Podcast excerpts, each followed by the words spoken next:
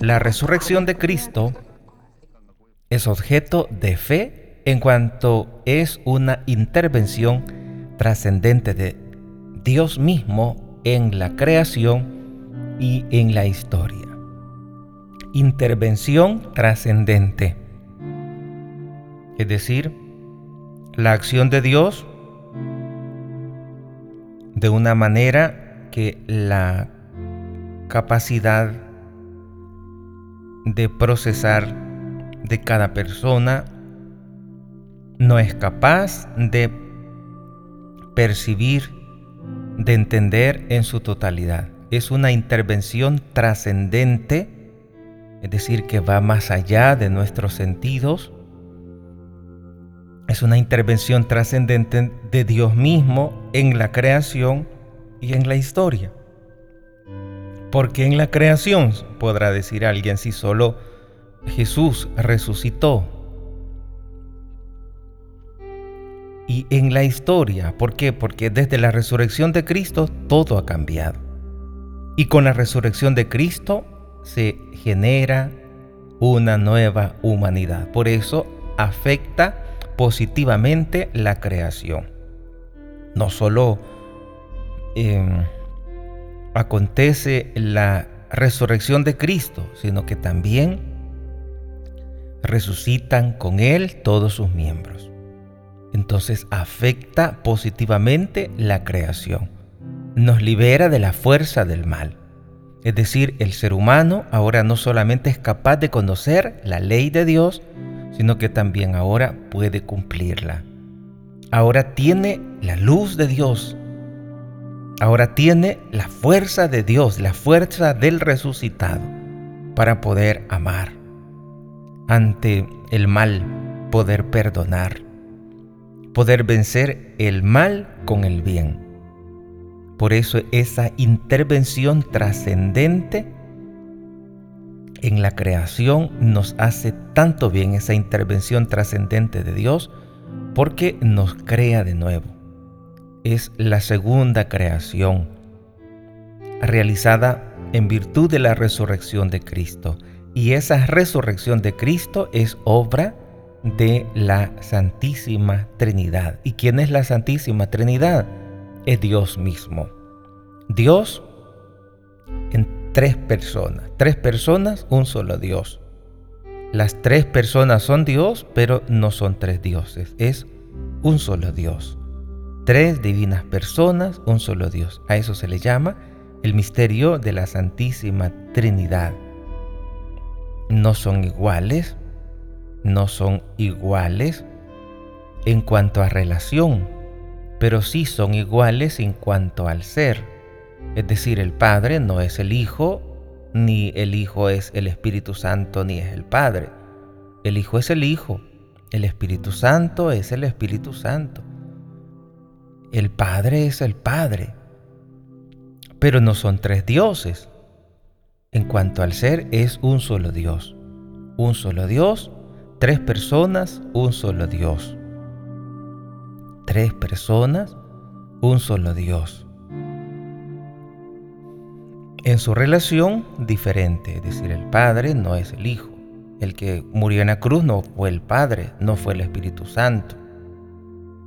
No crucificamos al Padre, sino al Hijo.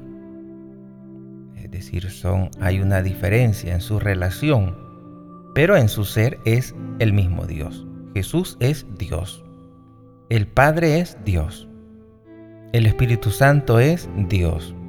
Pues cuando hablamos de la resurrección se habla como obra de la Santísima Trinidad. Es decir, de ese Dios uno y trino.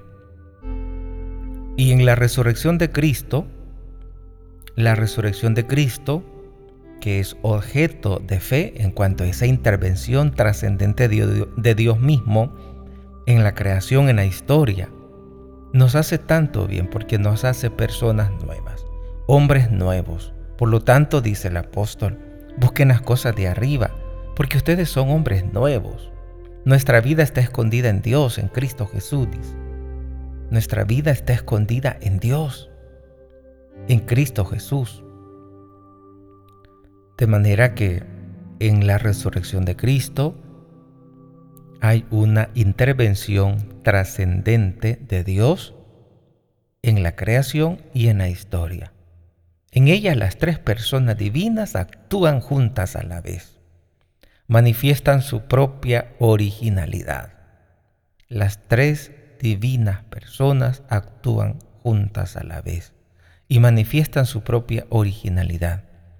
Se realiza por el poder del Padre que ha resucitado a Cristo Jesús y de este modo ha introducido de manera perfecta su humanidad.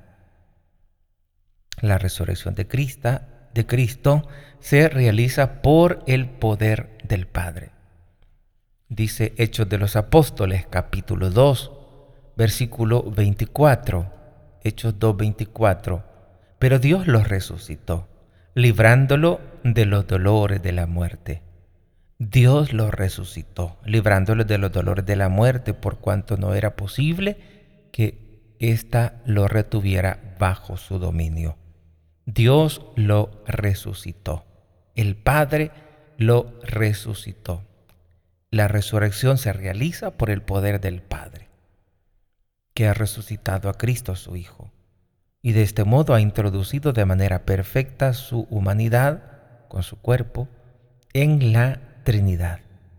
Cuando el Padre resucita al Hijo, introduce de manera perfecta su humanidad, su cuerpo, en el misterio de la Santísima Trinidad.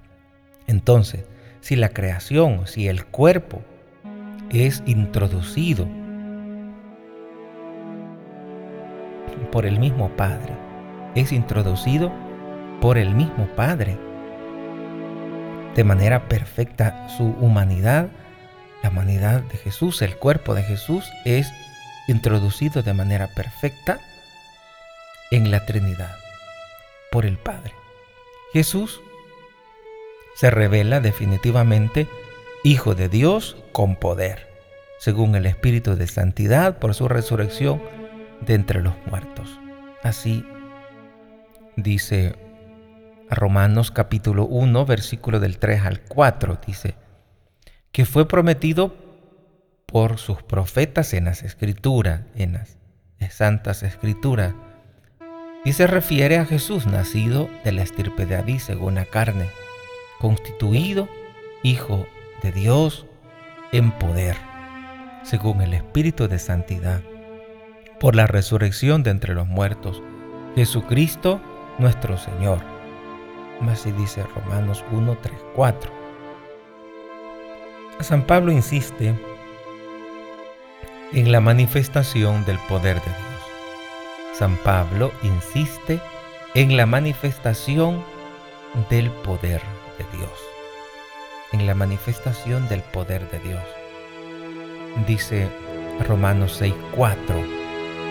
La palabra de Dios en la carta de los Romanos capítulo 6 Versículo 4.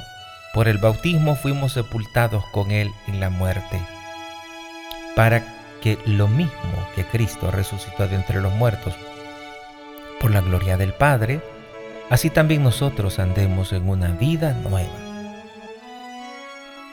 Lo mismo que Cristo resucitó de entre los muertos por la gloria del Padre, resucitó de entre los muertos por la gloria del Padre, así también nosotros andemos en una vida nueva.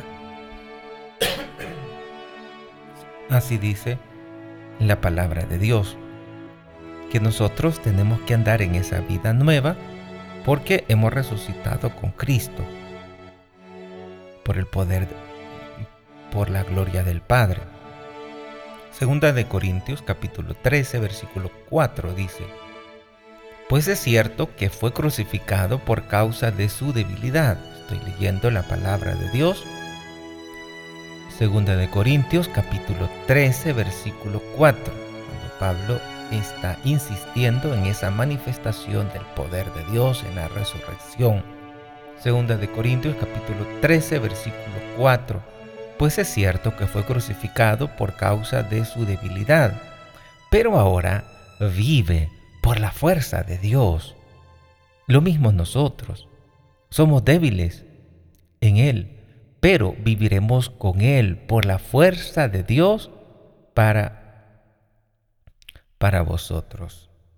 Dice, es cierto que fue crucificado por causa de su debilidad, pero ahora vive por la fuerza de Dios. Lo mismo nosotros. Somos débiles en Él, pero viviremos con Él por la fuerza de Dios para ustedes, dice. Luego también Filipenses capítulo 3, versículo 10, dice, todo para conocerlo a Él y la fuerza de su resurrección y la comunión con sus padecimientos, muriendo su misma muerte.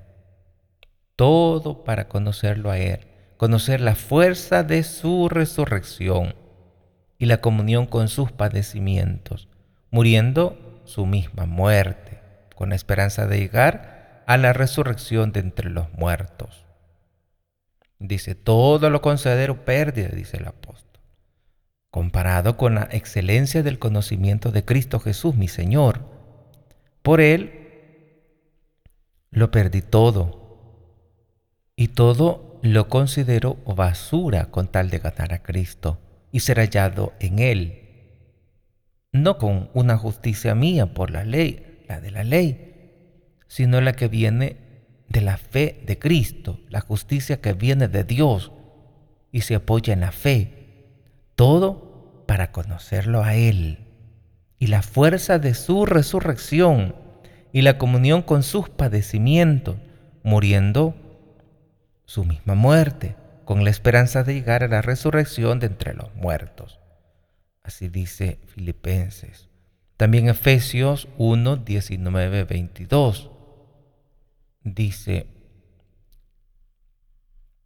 y cuál extraordinaria grandeza de su poder en favor de nosotros los creyentes, según la eficacia de su fuerza poderosa, que desplegó en Cristo, resucitándolo de entre los muertos y sentándolo a su derecha en el cielo, por encima de todo principado, poder, fuerza y dominación, por encima de todo nombre conocido, no solo en este mundo, sino en el futuro. Y todo lo puso bajo sus pies y le dio a la iglesia como cabeza sobre todo. Ella es su cuerpo, plenitud del que llena todo en todos. Efesios 1.19 en adelante. También Hebreos 7, 16, dice Hebreos capítulo 7, versículo 16. Dice así, hablando de Jesucristo, que no ha llegado a hacerlo en virtud de una legislación carnal, sino en la fuerza de una vida imperecedera, pues está testiguado, tú eres sacerdote para siempre, según el rito de Melquisedec. No ha llegado a serlo en virtud de una legislación carnal, sino por la fuerza de una vida imperecedera, la fuerza de la resurrección, esa manifestación de ese poder de Dios, por la acción del Espíritu que ha vivificado la humanidad muerta de Jesús y la ha llamado al estado glorioso del Señor. Entonces, en esta vida, cuando profundizamos en el misterio de la resurrección, nos damos cuenta que en apariencia nosotros somos débiles, pero está la fuerza de Cristo resucitado que podemos usar para poder enfrentar todos los males. Y hay muchos cristianos católicos que no conocen su fe. Hay muchos cristianos católicos que no saben del inmenso tesoro que tienen en la fe. Y por no valorar lo que se tiene, en muchas veces se aleja y se va pagando la fe. Por no conocer a Cristo a través de la palabra, a través de las sagradas escrituras, a través de nuestra doctrina católica. Quiero invitarles una vez más para que estudiemos de manera particular el catecismo de la Iglesia Católica según los temas que nos puedan interesar. Nos vamos al índice, al índice y allí vamos a encontrar aquello que necesitemos conocer, profundizar un poco más. No nos quedemos con la catequesis de, de los primeros años de la iniciación cristiana, de la primera comunión, de la confesión. Vayamos más a fondo, conozcamos más nuestra fe para que vivamos también conforme a esa fe que profesamos. Que cada día Dios nos permita ir conociendo las grandezas que Él ha hecho en nuestra vida.